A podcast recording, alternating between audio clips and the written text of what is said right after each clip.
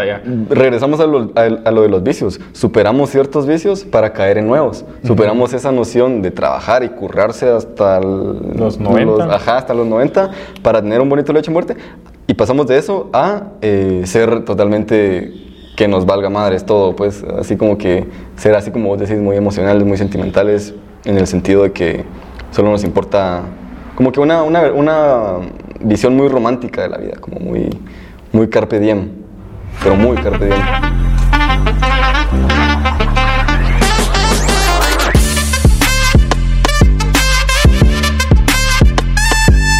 Muy buenas a todos, pues hoy estoy feliz de poder estar aquí contigo, Dani. Yo también, yo también estoy feliz. La verdad es que en esta ocasión es un tema interesante porque realmente es un tema que yo no dominaba e inclusive te diría un tema que no creía, pero creo que la ma- manera más correcta de empezar este episodio sería con cómo empezó a sacar esta lectura, que es cómo estás el día de hoy. Hist- Una historia interesante. Bien, yo estoy bien, bastante bien, la verdad. Gracias. Eh, sí, yo también pienso que esta lectura fue bastante, bastante interesante, más que todo por lo que ya habíamos eh, comentado antes nosotros en conversaciones así ajenas al podcast, en donde mm, nos preguntábamos, ¿va? Que si los libros de autoayuda eran en realidad eh, o sea, ¿qué rol tenían en la sociedad los libros de autoayuda? Yo creo que es bastante común este debate hoy en día de que si solo son eh, una forma de entretenimiento tal vez, o si hay de verdad una- un aprendizaje y como que la gente sí puede sacar algo de los libros de autoayuda. Eh, entonces nos surgió este, esta duda y en mi experiencia, o sea, yo sí he leído un par de libros de autoayuda, por ejemplo, el de uno que se llama Atomic Habits de, James Clear, considero que es un poco de autoayuda, pero eh, me, topé también con este autor, Eric Fromm, eh, que es el autor del libro que vamos a estar centrándonos en este, en este episodio, que es el libro de la vida auténtica. Y me pareció bastante curioso porque de lo que se basa, de lo que se sustenta este autor alemán del siglo XX es en, en la psicología y en el psicoanálisis. Entonces, eh, sí está, digamos, si uno va a Sofos y busca este libro, eh, lo va a encontrar en la sección de autoayuda. Pero no es que, o sea, me di cuenta, ¿verdad? Que no es que en realidad los libros de autoayuda eh, nos sirvan. o- Mira, es que realmente yo no, o sea, en mi cabeza los libros de autoayuda eran este nicho específico y en mi cabeza muchas veces eh, este, que, se, que fuera de autoayuda era como estos de dinero o de eh, qué hacer con un divorcio, estas cosas de autoayuda. Y realmente haber descubierto este nicho de psicológico, siento que ayuda mucho porque en especial, sí me enamoré de esta rama específica de si se le cataloga libro de autoayuda, donde no te están dando qué hacer o no te están dando un ejemplo vívido, sino más bien simplemente hablan de, de pensamientos, o sea, de, la forma de pensar de esta persona, eh, la forma en que entendió esta persona y la forma en que percibía el mundo con todos sus conocimientos. Que siento que para mí eso es más valioso y sí me genera cierta ayuda que más bien que me narren una circunstancia, porque realmente siento que uno no se puede encajar, o al menos en lo personal hablo, de que no nos podemos encajar, este es mi problema, ¿sabes? Y por eso no apoyo, y yo era de los que no creía que los libros de autoayuda eran buenos, porque no puedo venir y decir, es que ten- no puedo dormir porque, fijo, tengo problemas en la organización, e ir a comprar tres libros de un emprendedor X en Estados Ok. Unidos, 48 leyes de concentración, lo que sea, pues, o sea, siento que Sí. pues sí pueden generar valor, pero realmente si yo determiné que esa es mi causa y la gente que pueda hacerlo, felicidades, pues, pero realmente siento que rara vez podemos a simple vista decir este, Este es mi problema". Este es mi problema. Es cierto, y justamente eso es de lo que habla este libro, de, de la vida auténtica. Eh, me parece curioso eso que decís de mm, que un libro de autoayuda no es aquel que te va a decir qué hacer, digamos, o aquel que te, que te va a dar esos tips para salir de tus problemas, sino que, digamos, o sea, siendo sinceros, leyendo este libro, uno se tiene que poner en introspectiva, a puro tubo. O sea, uno tiene que estudiarse uno mismo por medio de este libro, porque no es que te vaya, digamos, me parece curioso la forma en la que empieza este libro, porque menciona que la sociedad antigua, digamos en el siglo XVIII, eh, pasaba por ciertos vicios o ciertos problemas que eran problemas bastante importantes como la explotación, eh, el tema de que era el acaparamiento, el ahorro o el autoritarismo incluso.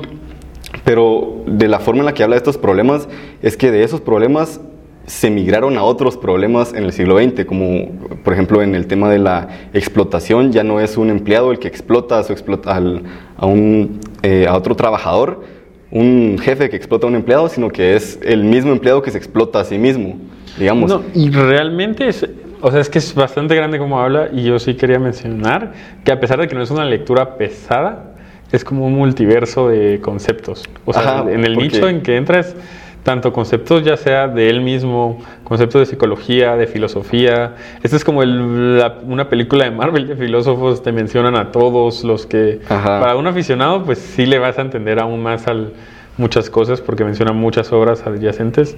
Cabal. Y siento que eso de que... Yo lo veo algo así como la energía. O sea, que los vicios son las características del humano y... Eh, son como la energía, no, no se destruyen, solo cambian. Ajá, se lo cambian. Y justamente eso era lo que iba.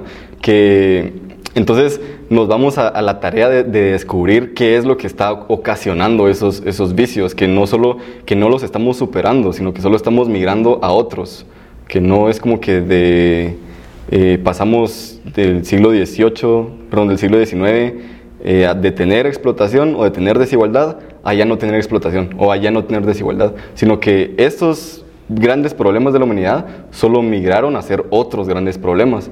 Entonces, eh, vamos a eso de que si no encontramos las raíces de esos problemas, vamos a seguir yéndonos a, los otros extremos de la balanza y no vamos a poder salir de ese estado de impotencia o de ese estado de, no saber quiénes somos en realidad o qué es lo que nos está pasando.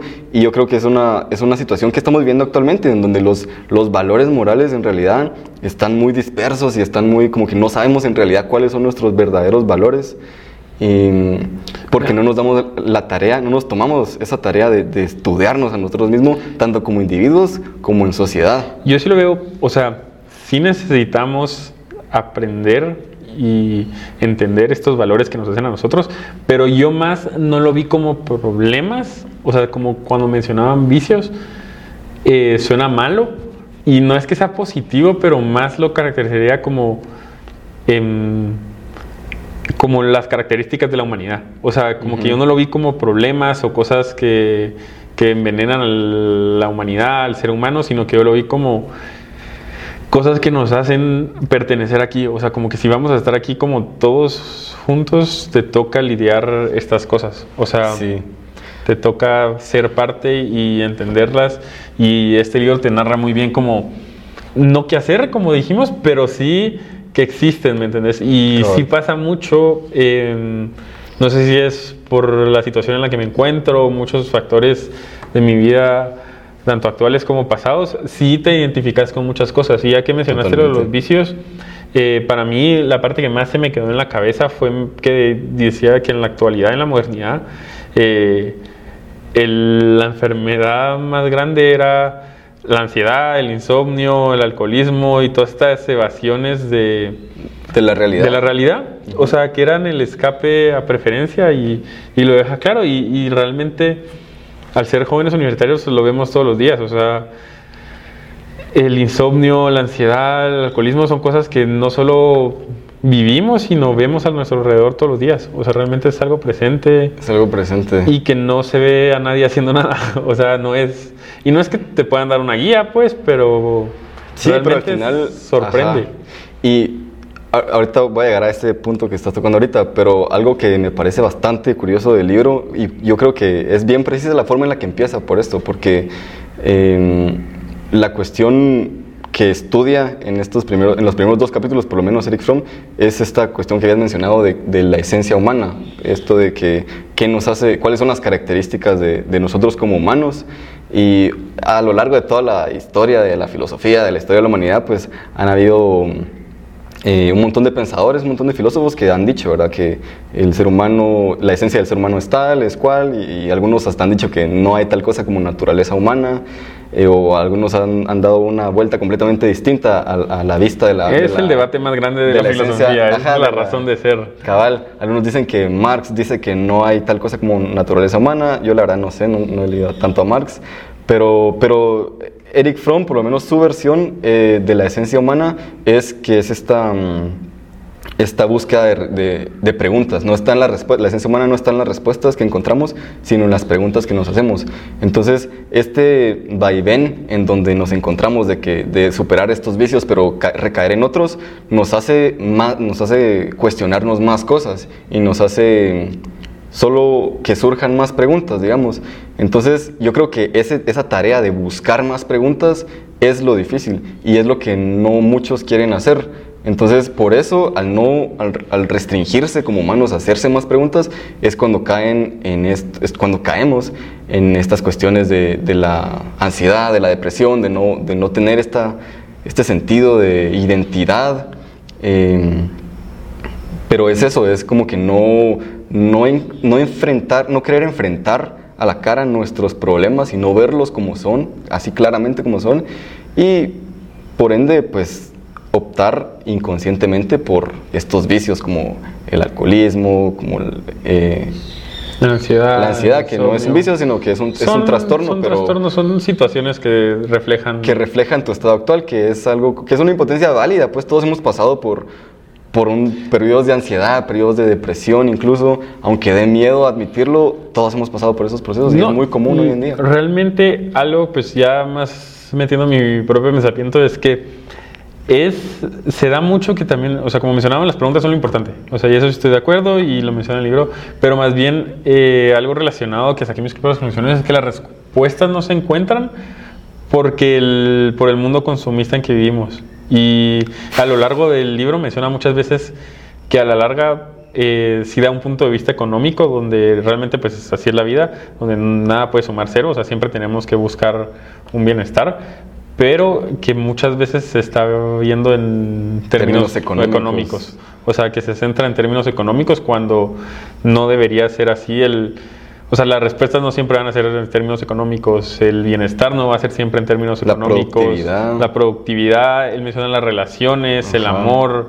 Mm. Sí, creo que es bastante duro eso eh, y es, es, una característica que, que, siento yo que sí está afectándonos como, como, humanos, como individuos, porque sí es cierto que gran parte de, de, esa consecuencia última, que es la ansiedad, la depresión, ese sentido de impotencia, es porque no nos sentimos de alguna manera útiles, de alguna manera como que no encajamos en este sistema de ver las cosas de una manera de consumo, de todo es productividad. Me imagino como, imagina, o sea, me imagino esto, y esto es de la imparcialidad de la ignorancia y de mi privilegio, que quiero decir este argumento, que es que, digamos, por ejemplo, yo a veces sí pienso que, por ejemplo, nosotros pues estudiamos en una universidad bastante prestigiosa y etcétera. Somos de pero, Marro, por, by the way. Pero, pero que el valor está puesto en que, o sea, si muchas veces dicen, lo ponen por el monetario, o sea, porque es una universidad muy costosa. Igual la competencia que hay aquí en Guatemala, que es más, que es igual de costosa, o sea, como que nunca te dicen como es que es muy buena, es que siendo que el primer, la primera característica es son muy cotizados en el mercado. y somos cotizados por el mismo por el precio, o sea como esta exclusividad y etcétera y lo entiendo, pero a la larga cómo se sentirá, o sea como que será parte del si yo siento, o sea a mí que sí me gusta hacerme preguntas, aprender y etcétera no me siento feliz sabiendo que la principal característica de mi aprendizaje es que cuesta un chingo. O sea, no es. No me siento bien con ese. Es cierto. Y eso es que, y no te estoy diciendo que puede ser que para, para. Obviamente para un trabajo no va a ser importante, pero igual va a ser una parte de sus características. Y no solo aquí en Guatemala, o sea, a nivel mundial, o sea, es como. Sí. a nosotros mismos, si nos dicen, viene alguien de Oxford, decimos, wow, o sea... Es una, es una eminencia. Es una eminencia y, o sea... Creo que en general en Occidente, hablando, o sea, refiriéndome a, Estados Unidos, el mundo occidental, Estados Unidos, Europa, la educación está muy inflada. está eh, el precio de estudiar en, universidades prestigiosas de Inglaterra, por ejemplo, de Estados Unidos, es demasiado caro para lo que es, siento yo. No, y realmente para descubrir, o sea, de que el aprendizaje es algo que no se puede aprender en una institución. Cabal. O sea, y no es que solo apoye esto de es que la vida es una escuela y de que en la calle se aprenden las cosas. la Universidad de Charver, ¿has escuchado? no, no, no he escuchado. La Universidad de Charverga. Ah, pues es que, o sea, también, o sea, sí lo entiendo y es que ahí está el conocimiento. Pero la formación como tal, no sé a qué punto se mide por un intercambio monetario. Sí, es que al final, o sea, esa educación te están formando para ser parte de todo ese sistema económico en cuanto a la idiosincrasia occidental, en este sentido de que mientras más produzcas, vas a ser mejor o vas a ser más, como que vas a poder desarrollarte mejor como persona. Entonces, e- en ese, en gira, gira en torno a eso la educación de esos lugares, pues, de estos, de estos lugares. De Ajá, nosotros, de nosotros, ajá. Y es algo que, que quiera que no, tarde o temprano te vas a desesperar en algún punto. O sea, siento yo que vas a encontrar em, cierta ansiedad que se la vas a atribuir a otras cosas, pero en el fondo puede que no lo querrás ver, pero que te estén imponiendo ideas, que te estén imponiendo formas de ver la vida, te estén imponiendo valores y no te están dando esa oportunidad de, de desarrollar tu propia conciencia vos. Me explico, como... Pero es que, digamos, algo que me gustó, y sí cambia un poco el tema, pero de la conciencia de los valores, es que mencionaban, eh, y esto sí lo tengo puntual, de que era, de hablar de la espontaneidad.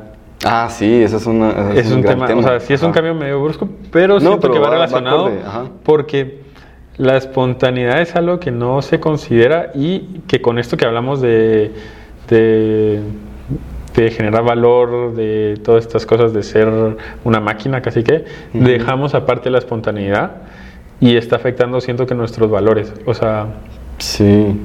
Es que... el punto que no sentimos emociones o no nos dejamos sentir emociones porque las emociones son espontáneas.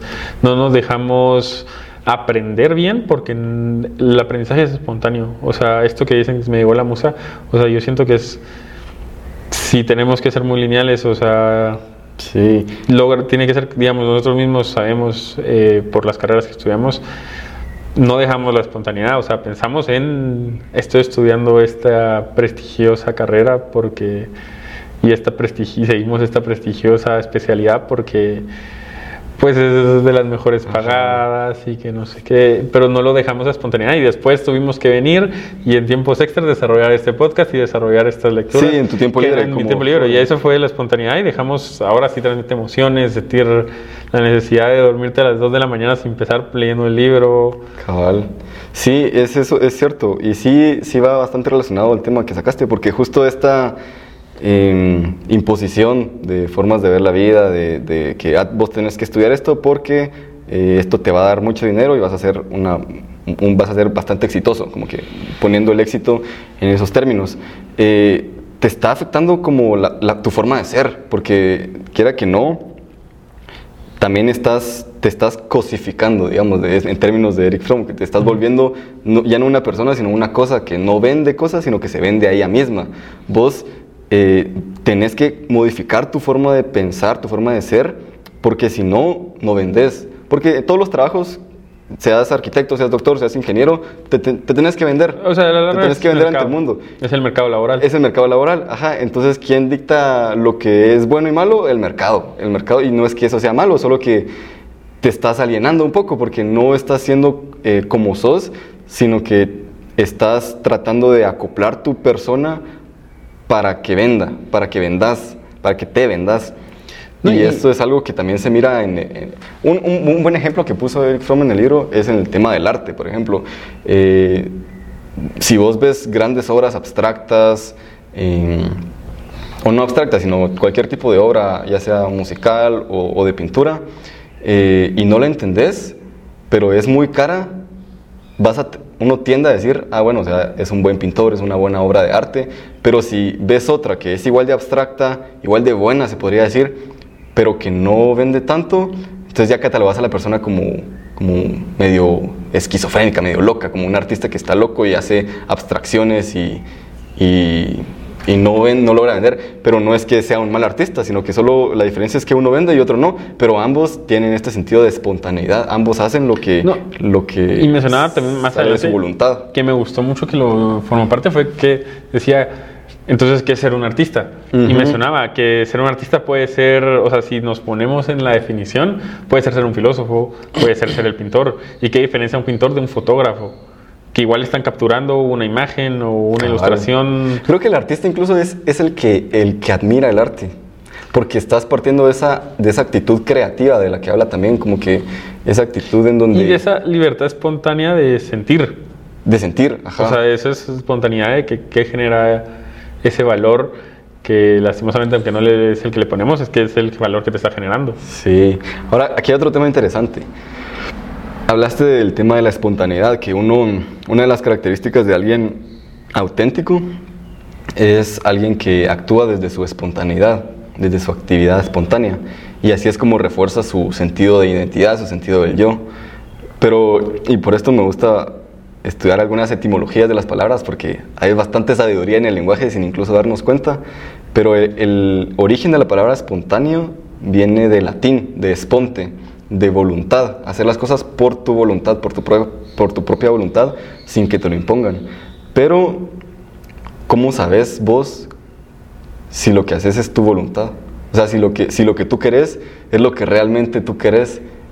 ¿Y dónde se cierra este ciclo de que lo que vos querés no es algo que inconscientemente te condicionaron, ya sea un círculo social o todo un sistema, a que quisieras? Mira, ahí lo voy a tirar de una vez relacionado a algo que menciona al principio, que es lo del, vicio del autoritarismo. Que para explicarlo a grandes rasgos es que siempre, obviamente todos sabemos los problemas políticos y gubernamentales que hubieron en el siglo pasado, pues las guerras mundiales y que ahora estamos repitiendo un poquito eso con Rusia y sí, como que los problemas. Pero sin embargo, pues fue algo del siglo pasado que se caracteriza. Pero entonces esta mención de que existen dos tipos de regirte, discreto y, directo, por así decirlo. Ajá, eh, era eh, pues en esencia es así. Sí, una autoridad explícita. Explícita e implícita. y una autoridad Anónima. Anónima. Entonces, la anónima era eh, que no te mencionaban, no te, no te condicionaban directamente eh, que te están pidiendo. Y entonces daba un ejemplo muy bueno, que es que eh, usualmente los padres o los hombres regañamos diciendo directamente, no hagas eso porque te vas a lastimar, no hagas eso por esto. Y en cambio la, la anónima pues es más como las madres que te dicen, haz esto y vas a ver cómo te va. Y era el ejemplo que daba. Y vos entendés que... Que, que te puede ir mal, pero te está... Siento que, es, que sí concuerdo en que es mala porque te limita, no sé, y te condiciona. Y siento que es donde entra lo que estabas diciendo, que es que siento que muchas veces actuamos con esas condiciones. O sea, como todo es anónimo ahora, eh, el que buscar, el que querer, en qué demostrar tu interés, en qué gastar tu tiempo, eh, como que está muy condicionado anónimamente. O sea, no ya no es como antes, donde no se podían hacer muchas cosas porque habían consecuencias, sino que ahora simplemente no las hacemos porque anónimamente nos dijeron que no podemos. Sí. O sea, y se ve como realmente, y se ven en estos, pues no voy a generalizar en toda Guatemala, porque no. Pero digamos, por ejemplo, aquí en Guate la palabra hueco, siento que sí, no sé si es porque maduré o disminuyó el uso así tan eh, tan drástico. Tan drástico. O sea, sí, no sé. Y son cositas como, yo te digo, somos una generación que sufrió el cambio de que eh, ahora hay que eh, un montón de leyes contra la comunidad, y etcétera, y el orgullo. Más inclusivo. Más inclusivo. Y sí siento que muchos, puede ser tal vez por el círculo o muchas cosas, sí, no te voy a decir, ay, es que ya no hacemos bromas del, del orgullo, ya no hacemos esas cosas. Pero migraron como a otra época o a otra etapa, ya no es el mismo. Por el círculo donde estamos, o sea, siento que sí disminuyó bastante el uso de como mofa o hay más respeto acerca de eso. Y por eso te digo, como somos personas de lento cambio, conforme las generaciones se dan cuenta que al final eh, va a estar mal decir esas cosas y nos vamos a sentir mal, pero nunca nos han dicho que está mal, ¿me entendés? O sea, no hay un dictador LGBTQ que obliga a todos a respetarlos como antes. Entonces, sino que es esta esta situación anónima que nos ponen, donde hay un nuevo escenario y hay que respetar estas cosas. Y así nos regimos en muchos factores de la vida, o sea, como eh, pues sigue habiendo analfabetismo y lo sé, pero sin embargo cada vez se ve más como esta necesidad de, no quiero decir estudiar en una universidad, pero al menos aprender a hacer algo. Y hay más sed, o sea, se ve esa necesidad. Y se ve mucho en estas academias de maestrías de negocios, maestrías de mercadeo, que mucha gente mayor se está metiendo por esa, eh, como ese, ese régimen anónimo de tener que eh, acaparar más información o consumir más consumir más información. Sí. O sea, que vos sí pensás que, que o sea, obviamente el, hecho de que seamos condicionados no significa que sea, o sea, no, no, es algo bueno o algo malo. No es quiero, algo espontáneo, pues. no quiero pasar ese tema todavía, pero siento que no nos hace, no nos quita la libertad. No nos quita la libertad, ok. O sea, vivir en esas paredes invisibles no nos quita la libertad, en mi criterio. Es cierto, sí, yo también. Porque, bueno, yo pienso lo mismo también. O sea, porque realmente ser libre es un concepto bien amplio. Y en el libro se mención que ser libre es la palabra más ridícula que existe porque es, tiene tantas, connotaciones. O sea, es tan y es tan específico, es tan de nicho, o sea, es como tanto tan específico. Sí, por ejemplo, aquí en la en la Marro, la Universidad Francisco Marroquín, nos dan el concepto de libertad eh, hayekiano más que todo, que es una libertad eh, definida de una forma negativa, que es la ausencia de, o sea, la no coacción, la ausencia de coacción. Pero eso es una libertad, digamos, eh, una libertad individual, digamos, eh, en, términos económicos, políticos, se podría decir, pero igual libertad, el concepto de libertad, otros filósofos lo han empleado de otra manera, como libertad de una libertad metafísica, una libertad de conciencia, una libertad. No, y en el ser, humano, en el ser humano es tan grande, o sea, y es tan contraproducente a sí mismo, o más bien eh, tiene una alta polaridad porque, digamos, podemos ser libres de muchas cosas, pero al tener esas libertades perdemos otras libertades. O sea, como que no se puede ser libre y por eso menciono que vivir en esas paredes invisibles que no, pues a lo largo no sabemos de su existencia, o sea, vivimos en nuestras... En ese grupo siento que no nos hace no libres. sí, me gustó bastante, bastante eh, cómo lo menciona Eric Fromm, que puede que ahorita, si me dicen qué es la libertad o, cómo, o si somos libres o no, daría esta definición. En realidad no es algo que se tenga o que no se tenga, o sea, no es como que yo sea libre eh, o no, sino que es algo que se alcanza. Yo creo que con, el simple hecho de ser conscientes de que hay cosas que nos condicionan y, dar, y ver hacia atrás y darnos cuenta, aceptar que hubiera, hubieron decisiones que tomamos porque fuimos eh, moldeados de cierta forma y que seguimos siendo moldeados de cierta forma, creo que esa idea, tener esa idea clara, ya nos hace de cierta manera libres, ¿sabes? Porque ya, eh, como que en el futuro, para, para, otras decisiones, vamos a poder evaluar eh, por medio de qué cosas estamos siendo condicionados y qué es lo que nos está haciendo creer y querer lo que creemos y queremos ajá, esa definición de libertad siento que es la que, como que algo que se alcanza, algo que se alcanza y no algo que se es o que no se es. Sí, es que yo, y asimismo creo que no es algo que uno pueda conservar.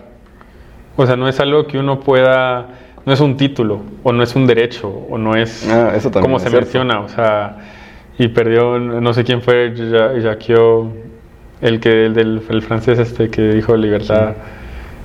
Bueno, libertad. no, me acuerdo, sí, no me acuerdo. totalmente.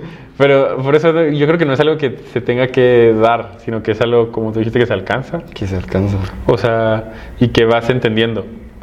Y como que siento que es más un sentimiento espontáneo de sentirse libre en un momento determinado.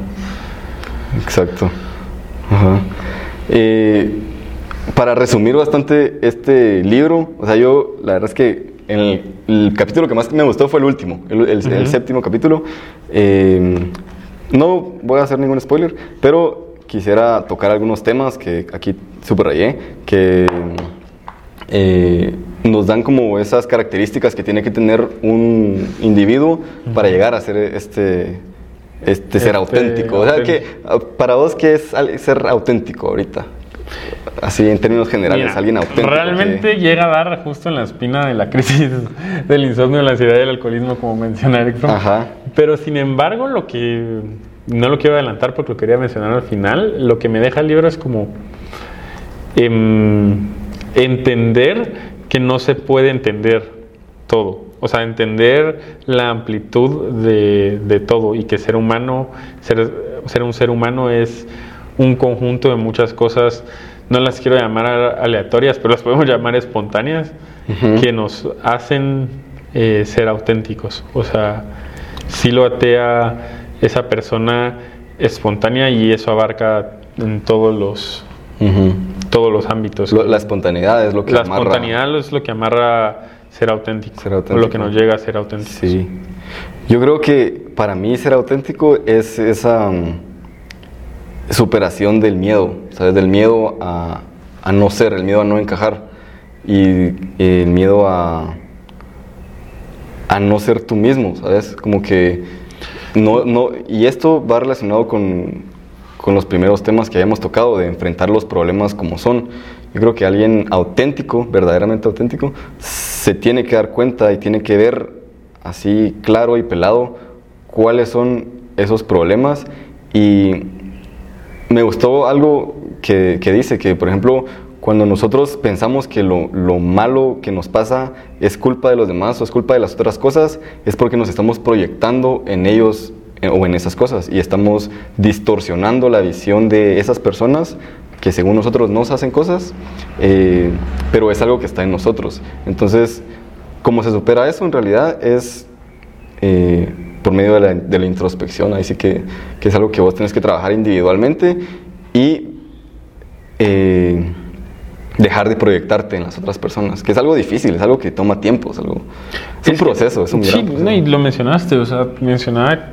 Yo me acuerdo que una parte puntual que sí se me quedó mucho en la mente es que decía: el, el hombre alcanza a ser hombre cuando supera el miedo de la muerte. De la muerte. que es el, el laberinto más grande que tenemos los Ajá. seres humanos y que es la respuesta de muchas cosas que están creadas, ya sea por la sociedad, por la humanidad, por todo, es el miedo a la muerte. Y sí va de la mano con todo lo que dijiste, o sea, el miedo es el laberinto más grande que nos inhibe llegar a, a esas cosas. Sí, Y mm, no sé si vas a mencionar algo que de lo último, pero... pero pues, mencionalo. no, no, yo más quería como que saltarme a, en general ya en el concepto de autoayuda. Eh, es fascinante cómo enseñan pues que mm, no te están diciendo, pero te están dando las cosas que posiblemente te están dando un problema. Ujú. Y como tú dijiste, te llevan a la introspección, o sea, poder admitir que, sos- que tenés miedo, poder admitir que tenés estas presiones. Que te vas a morir y mismo, que tenés te vas a que- morir, que tenés esta guerra interna en ser útil, en ser... Que yo creo social. que hablando de- de ese tema de la muerte, algo que ha estado bastante en mi cabeza es que eh, también mucha de la ansiedad que sufre las personas hoy en día, bueno, que han sufrido siempre en realidad como humanos, es esta búsqueda de propósito, esta búsqueda de sentido que, que al ver a la muerte ya como una posibilidad, pues uno se apresura a buscarle un sentido a su vida, uno se apresura a buscarle un propósito, pero en realidad no es que la vida tenga que tener un sentido, sino que el sentido de la vida es la vida misma, ¿sabes? Como que el, el hecho de vivirla ya le da su propio sentido.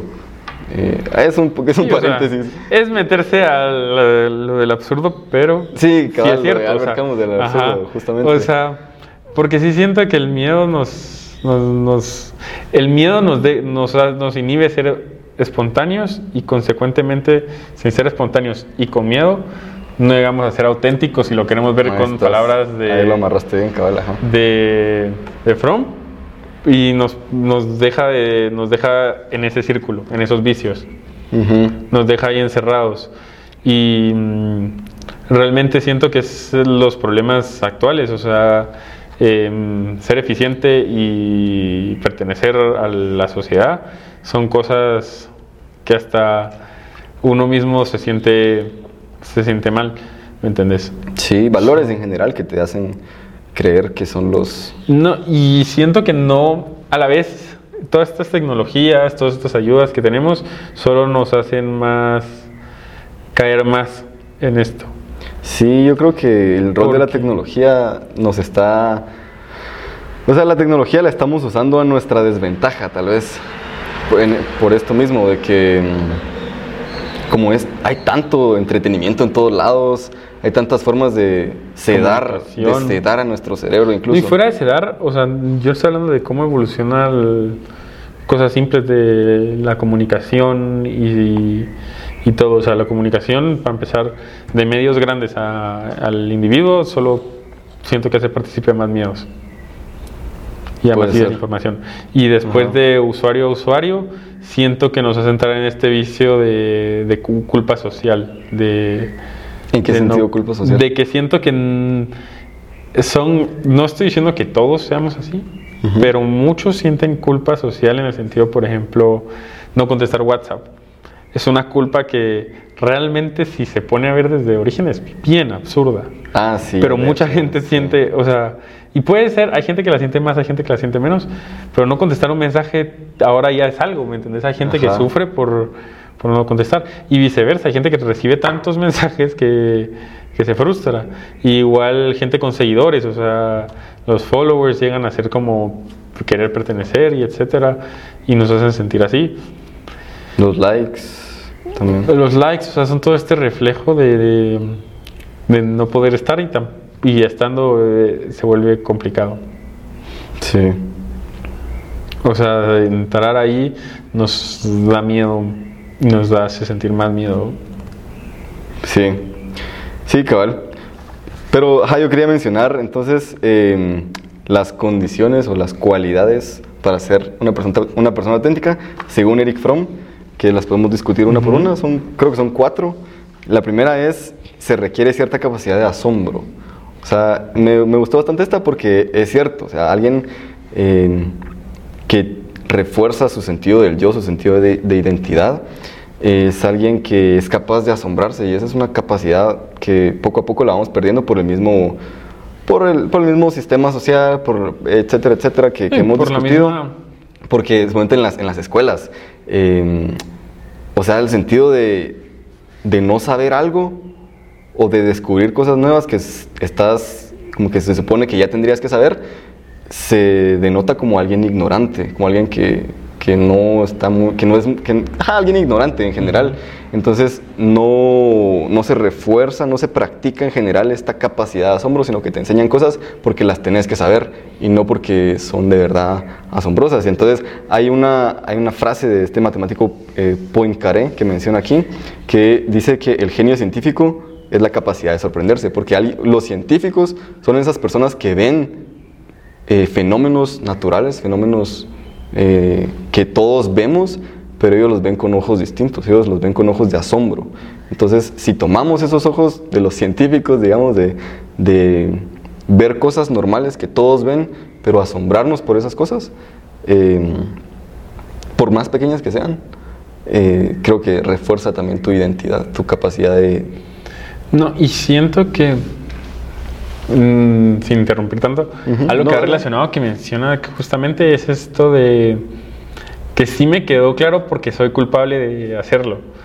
Que mencionaba que estas personas que tenemos, porque yo soy así, de tener un carácter de querer de mucha experimentación, o sea, de querer acaparar todo este asombro, o sea, de estar muy viendo cosas nuevas, solo nos separa más de encontrar de encontrarnos a nosotros mismos. O sea, que suena irónico que estar probando mucho nos hace ser menos nosotros. Te pierde más, tal vez. Te pierde más. Y siento que sí entra en, mi persona, por ejemplo, y por eso me gustó mucho el libro y me sentí como muy identificado con muchas cosas, que tiene razón, o sea, sí...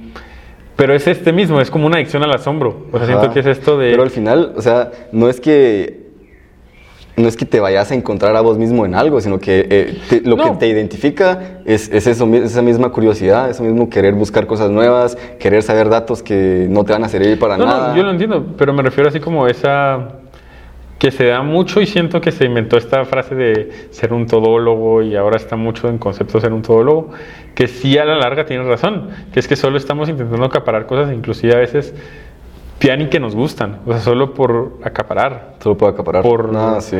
por probar, o sea, ya sea por acaparar o por probar, o por, eh, básicamente como que por agregarlo en un checklist, o sea, como que estamos capturando Pokémon, o sea, estamos metiendo ahí, porque solo hay que hacerlo, pues, o sea, y hay gente que pueden haber muchos propósitos, puede ser porque alguien quiere ser muy pleno y cree que ahí se encuentra, alguien que hace mucho crecimiento personal, alguien que simplemente es adicto a estar asombrado, alguien que simplemente no sé, busca las respuestas afuera y entonces siento que, aunque a pesar de que suena extraño decir que si buscamos en todos lados, eh, nos vamos a perder más.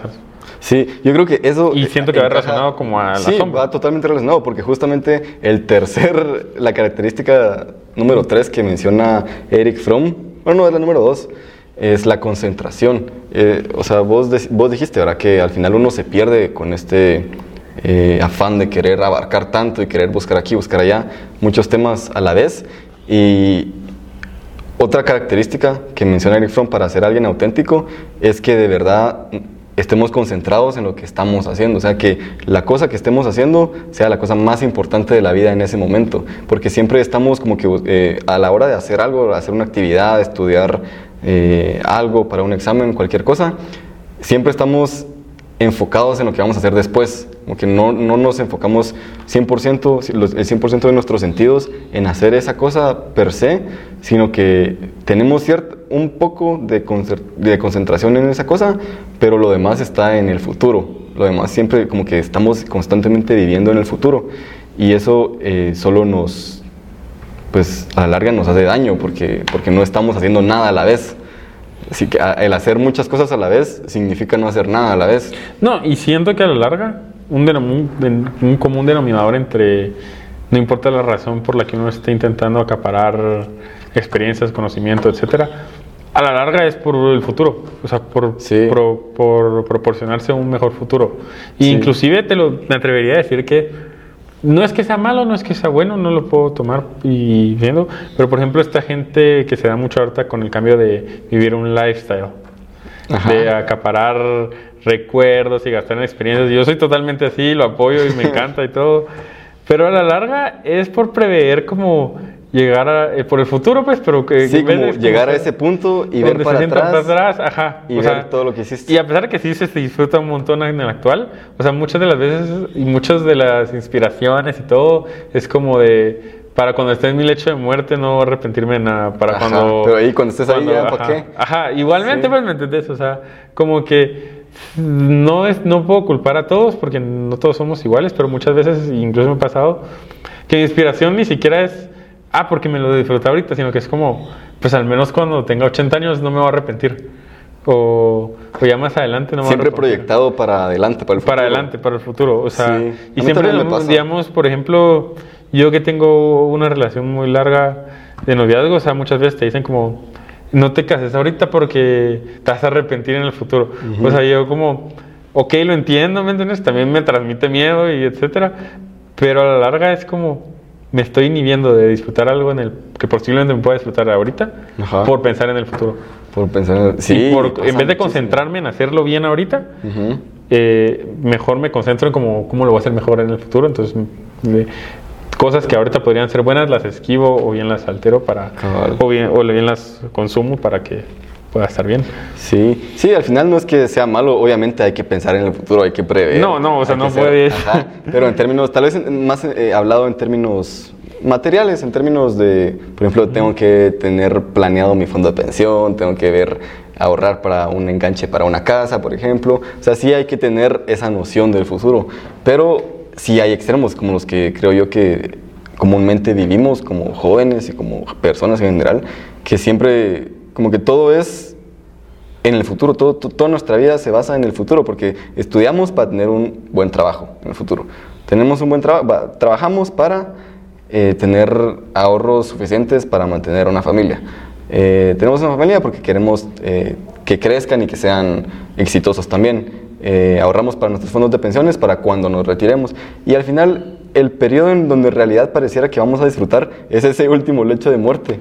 Entonces, como que nos esforzamos por tener un bonito lecho de muerte. No, y si te das cuenta también, o sea, no es 100% igual, pero la gente que hace lo opuesto, que es esta gente que nuestra generación es muy culpable, un poquito más los nuevos, de ser más sensibles, no querer estudiar, gastar y etcétera.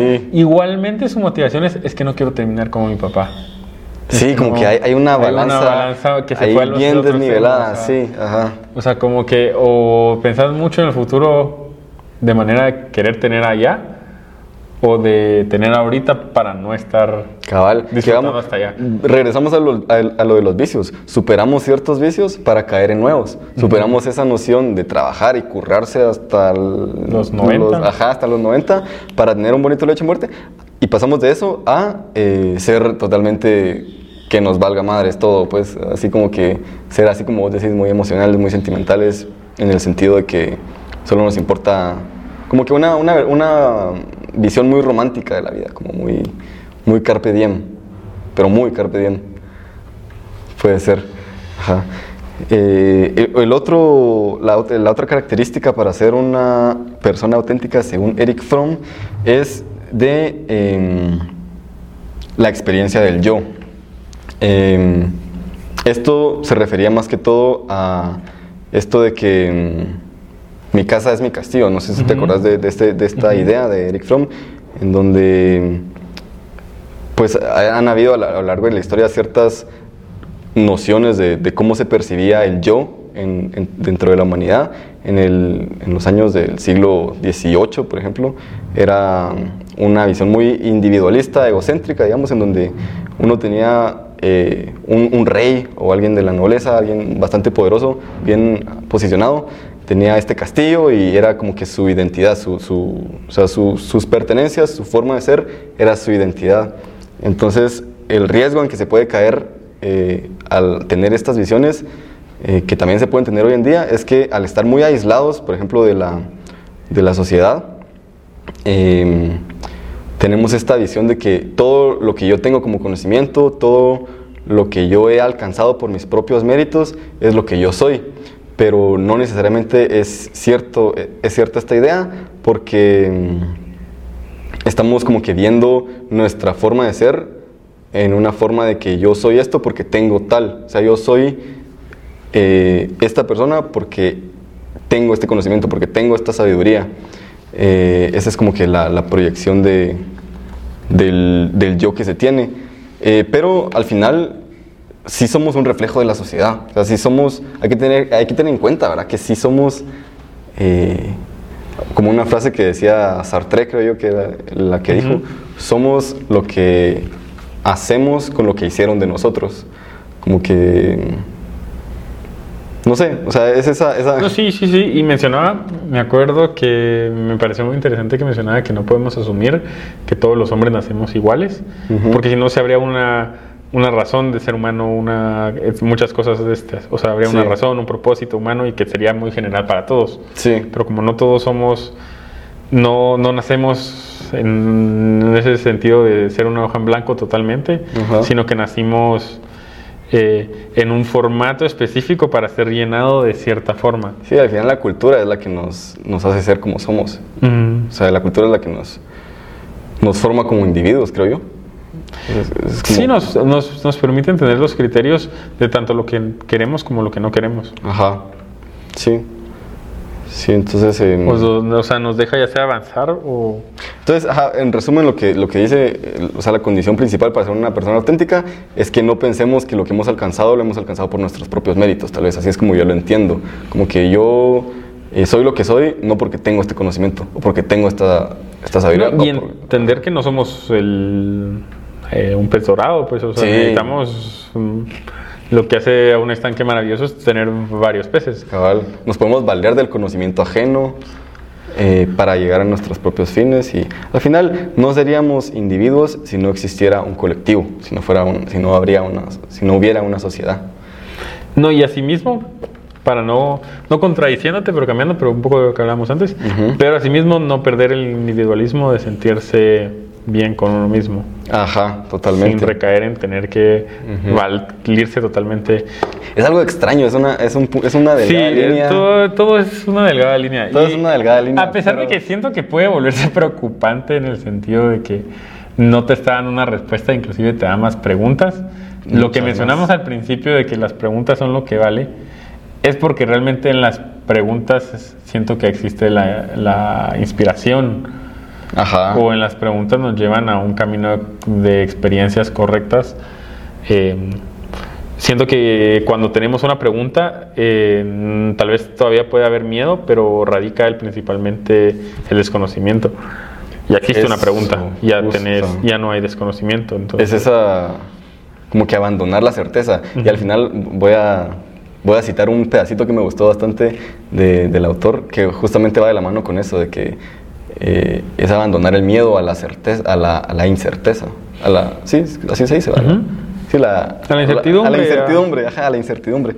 Pero solo tocando rapidito, el- la última condición de la capacidad para ser, para, de la, sí, la cualidad para ser auténtico es eh, la capacidad de aceptar el conflicto, que creo que esto ya lo mencionamos, y la tensión que surge de la polaridad. Justamente, por ejemplo, lo de, lo de los papás, de que antes, eh, o sea, que los, los jóvenes hoy en día dicen yo no quiero ser como mi papá, entonces están cayendo en otro extremo.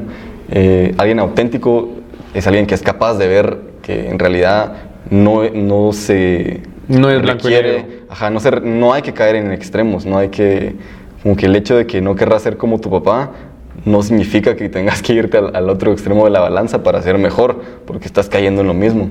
No, y lo vemos, siento que en esta generación es donde más estamos viendo esas repercusiones. Donde el punto de yo no quiero ser como mi papá llegó a toda esta generación de cristal que le llaman. Porque Ah, ya llegó a un punto tan. mucho sentido, sí. o sea, si te das cuenta. Si te das cuenta, es eh, la razón de esta generación de cristal. O sea, realmente nos damos cuenta que fue generación tras generación de esta polaridad de decir, no quiero ser como mi papá, no quiero ser como mi papá. Y llegó un punto en que a mí mismo me da incertidumbre saber en qué vamos. Y yo sé que soy de la- una generación ya considerada frágil, pero sí sé decir que, que la que viene es mucho más frágil. Ah, sí, yo también me he dado cuenta. O sea, cuenta a un punto en que sí llegamos a un extremo en que puede llegar a ser preocupante como... Pero yo creo que mm, por eso mismo los libros de autoayuda malos, así como lo catalogaría yo, están en tanto auge hoy en día, porque son esos libros que te van a hacer sentir bien, que te van a que- alejar del conflicto. te van no a dar respuestas a- que solo te van a ahogar en preguntas que ya tenías. como tal vez un tipo de estoicismo modificado y como que más moderno, en donde te dicen que solo disfrutes tu vida fuera del conflicto, que solo como que no hay ningún valor en el conflicto, entonces alejate de ahí y viví, por, viví tu vida con tus amigos, por tu cuenta, eh, lo más lejos posible del conflicto y a la más, eh, al más mínimo chispazo de conflicto, eh, como que alejarte o, o- No, yo siento que está peor o todavía. Hacer, hacer O sea, más, hacer como que. yo medito y respiro y etcétera. Ajá. Pero me parece ridículo que un libro de autoayuda incluya cosas físicas. O sea, ¿Te refieres como que te diga que haces que te diga que hacer, que hacer, hacer cosas físicas como eh, eh, hacer, eh, no lo de la cama, siento que lo de la cama ayuda, lo de hacer tu cama porque así te ayuda Sí, a aparte son cosas que- bonitas. ajá.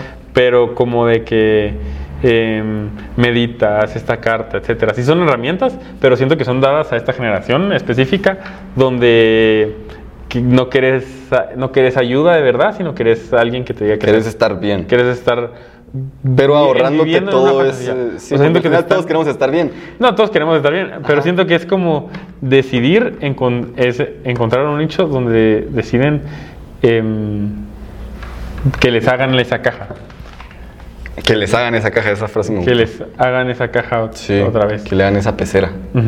Que les agranden la burbuja. Que les- sí. Sí, eh, son O sea, sin preguntas, Bastante si- peligrosos. Si, estos. solo tenemos respuestas y, y yo sé que puede ser un poco polémico y si hay alguien que necesita ayuda y ha usado alguno de estos libros y encontró una solución ahí, pues súper bien por ellos. O sea, Sí. realmente feliz por ellos porque eh, creo que todos estamos en una lucha de encontrarnos. Pero creo que no, no se tiene que quedar en esos libros. Creo que tiene que mirar Tiene más que- a o estos. sea, no puedes- Eventualmente tiene que. No pueden haber, no así. pueden, no pueden darte solo respuestas. Tienen que haber preguntas. Y muchas veces, y no tienen que ser, pues no quiero ser como muy directo, pues, pero no, no pueden ser preguntas de afuera. O sea, no pueden ser preguntas de Que alguien te ponga la que pregunta. alguien te ponga la pregunta. O bien de eh, en qué voy a trabajar, qué va a ser mi puesto, qué me voy a comprar. qué casa voy a tener, voy a tener familia. O sea, sí, son cosas importantes que nos hacen a nosotros, como ya dijimos.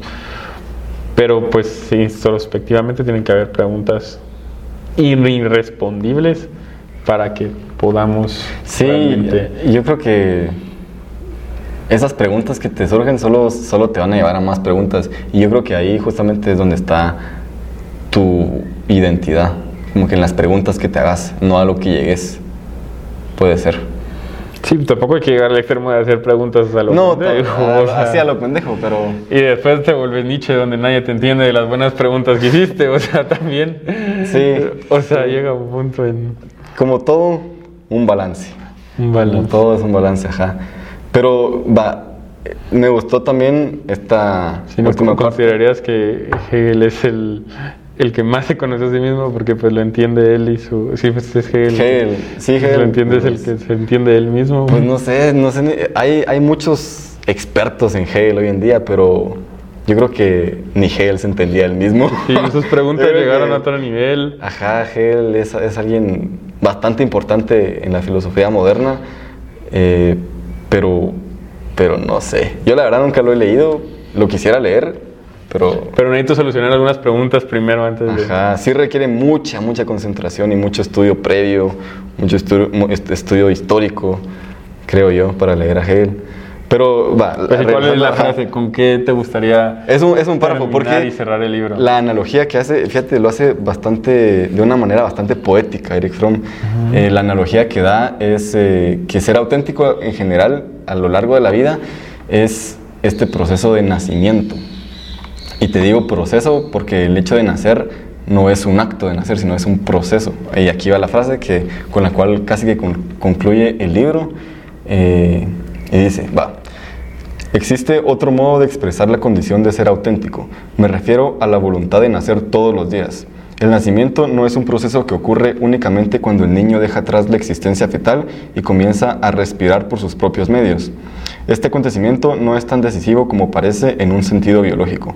Aunque el niño recién nacido respira por sí mismo, es tan desválido y, depende como cuando, y dependiente como cuando formaba parte del cuerpo materno. El nacimiento tiene varias fases, incluso en el propio desarrollo biológico. Comienza cuando el bebé sale del útero, después pasa por el, alejamiento del pecho materno, el regazo materno y de las manos maternas. Toda capacidad nueva, la capacidad de hablar, caminar, comer, significa al mismo tiempo la superación de un estado anterior. El hombre está sujeto a una dicotomía peculiar. Teme perder el estado anterior, que es de certeza, y sin embargo quiere alcanzar un nuevo estado donde pueda utilizar sus fuerzas de modo más libre y completo. El hombre se siente dividido entre el deseo de regresar al útero y el ansia de nacer plenamente. Todo acto de nacimiento requiere la valentía de renunciar a algo, de salir del útero, de abandonar el pecho, de separarse del regazo, de soltar la mano, de perder todas las certezas y apoyarse en una única cosa, la capacidad de ser consciente y reaccionar, es decir, la propia creatividad. Ser creativo significa considerar la trayectoria vital como un proceso de nacimiento constante, sin concebir ninguna fase de la vida como final. Lo más común es morir, morir sin haber nacido plenamente. La creatividad significa nacer antes de morir. Decime si no es poético eso. Es bastante... o a mí me gustó bastante es un buen fin. Es un buen fin. Es un buen fin. Porque... Porque es justo eso, es el miedo de abandonar lo que ya tenías, algo certero ese estado previo donde estabas que en equilibrio, eh, que puede que habían cosas que te estaban molestando, pero que en general es ese miedo a, dar el paso para, La resiliencia natural al cambio. Sí, es una resiliencia al cambio que tenemos innatamente como seres humanos y afrontar ese cambio, afrontar ese miedo es lo, que te, lo único que te va a hacer auténtico, creo yo. Pues eh, realmente para cualquier persona que busque autoayuda, ¿qué, dirías que necesita seguir? O sea, ya después de leer el libro, realmente considero que sí es un buen libro para alguien que necesita ayuda, pero puede ser pesado porque sí menciona muchos tecnicismos, sí, menciona a muchos filósofos, no hay que entenderlos para entender el libro, pero sí ayuda. Pero sería muy bueno entenderlos. Ajá, o sea, da un buen contexto, o sea, no sé. Yo, la verdad es que no soy ningún experto en, en, ayudar a alguien que esté pasando por esos problemas a pesar de que es bastante común y que yo en lo personal también en algunos momentos he sufrido. Eh, pero no, no, yo creo que sí hay mucho valor en pedir ayuda con alguien profesional, un psicólogo, pero eh, también hay mucho valor en, en hablar con amigos, así como pláticas particulares que he tenido con vos, con Sergio. Eh, en, lo en lo particular me han ayudado muchísimo solo para escucharme yo mismo, ¿sabes? Como que el hecho de escribir, el hecho de hablar con otra persona, hace que uno mismo se escuche y que se dé cuenta de que muchos de sus problemas en realidad, o de lo que creían que eran sus problemas, porque tal vez alguien, una situación o una persona les estaban haciendo algo que los molestaba, en general eso tiende a ser un reflejo de lo que está en el interior, o una proyección. Y entonces eh, se puede dar cuenta de eso por medio de la plática por medio de escucharse a él, mismo. Que al final el psicólogo creo que esa es su tarea, ¿va? Como que yo, yo inclusive a la otra persona. Llego a no apoyar a los psicólogos, pero sí diría lo mismo, o sea, como a, a perder el miedo a quedarte solo y a, a, pensar solo. Sí. O sea, siento que muchas veces nos pasa que mm, llega un punto, y lo hablo desde lo personal, o sea, abriendo un poco como traumas, es que no es que le tenga uno miedo a estar solo, sino que le miedo este miedo a fallar, este miedo a y si cometí errores, este miedo, son miedos que te van dando, o sea, y, a la larga te molesta porque no tener la libertad de hablarlo solo y de, y de estar solo, pues, o sea, de entender que es una lucha. Creo que una, alguien que disfruta de su propia compañía, alguien que aprende a estar solo, ya nada puede contra él. O sea, una vez aprendes a estar solo, y disfrutas de tu propia compañía, ya creo que llegaste al éxito. Creo Siento que es aprender a, a, a, estar uno solo, pero estar solo adentro. O sea, no, no, no, en el sentido... No aislarse, no en el sentido físico de aislarse. O de alguien que puede estar tranquilo si está un mes sin ver a nadie, ¿me entiendes? Ajá, no, tampoco. Eso ya es ser antisocial. Pero no hay problema con alguien que disfruta estar solo, ¿me entiendes? Físicamente pero alguien que no tiene miedo a entrar en su mente y ver las cosas como son. Cabal. Y de poder... Que también, regresando a lo mismo, que, que todo con, con, cuidado y con balance, ¿verdad? Porque... Eh, de cierta manera, a mí, ¿sabes? yo en lo personal, por eso, en lo personal, siento que es bien eh, estresante que te digan que la respuesta es el balance. Porque a larga sí es, o sea, es como que te digan si estudiaste va a ir bien y casi nadie estudia, ¿me entendés? Pero pues como que a larga es una respuesta obvia, sí, el balance es la clave, pero siento que más que buscar un balance es eh, mínimo empezar a atreverse a experimentar con el otro lado del, de la pesa. Antes de poder declarar voy a tener un balance, si alguien necesita ayuda, siento que es primordial experimentar con el otro lado de la balanza para realmente, aunque sea, no vas a balancear, pero vas a hacer que esa balanza se mueva. es cierto que eso de que es un balance ya se volvió una respuesta muy tan trivial, muy trivial, muy cliché, muy abstracta. O sea, sí es la verdad, pero siento que no, pues realmente no es auténtica. okay, porque porque creo que no puedes hacer, no vas a conseguir no ayuda. Es creativa, no, es, una no es que no sea creativa, pero ¿me entiendes? O sea, a un gordo no le puedes decir es que si bajas de peso, o sea, obviamente que es, todo mundo sabe eso, ¿me entendés? Pero si le si íbamos a caminar un día o, o, ver esas cosas, o sea, que se atreva a hacer esas cosas son como lo que hace realmente, o sea, muchas veces nos atormentamos en llegar a ese punto donde ya estamos luchando, cuando el primero el primer punto es experimentar el otro lado, antes de poder bajar de peso, hay que experimentar un día tomando agua, ¿me entendés? Que es un salto que pues probablemente no sabían, pero los gordos no toman agua, em, desde un punto de vista personal. Desde un ex gordo. Desde, un ex gordo, decir que eh, eso yo y el agua no eran aliados. Y, y, es lo mismo, ¿me entendés? Pero puede ser ya algo más allá, ¿no? algo no tan físico. Em, alguien que se sienta solo, y yo lo digo desde un punto de vista que yo soy fe antisocial eh, y disfruto de estar solo, eh, atreverse a hablar con extraños no tiene que ser tan drástico, pero pues es haber intentado el otro punto de la balanza para encontrar el punto de quiebre. Ok. O sea... Bastante buen, buen concepto. Sí. Siento que es la forma correcta de perder el miedo a buscar un equilibrio. Nice. Porque no podemos buscar el otro lado si solo conocemos este lado y vamos a, no importa qué hagamos, vamos a ir sumando a este mismo lado. Sí. Pues bueno, eh, en general, ¿qué te pareció el libro? Bastante bueno. Bastante bueno, yo lo recomiendo. Es Mm, Yo una- también lo recomiendo está bastante. corto, fácil. Es un folletito, eh, son como 171 páginas. 171 de hecho, en un fin de semana se lo pueden echar completo. Y, Y realmente, realmente esto nos abrió a, pues, saber tal vez en el futuro si a la gente le gusta este formato y realmente porque es el, este tipo de libros y este tipo de pláticas que tenemos en el podcast cumplen el mismo fin que es, pues, buscar un rincón de ayuda, ¿me entiendes? Siento que es lo mismo. Y un este es rincón como de... una, este, es una, este podcast es una colección de conocimientos y este libro es igual una colección de conocimientos que buscan enriquecerte, cuestionarte y enriquecerte a, a ti como individuo y a nosotros. Igual, si alguien ha leído otro libro eh, parecido o de autoayuda que cree que le ayudó, lo puede recomendar aquí en los comentarios.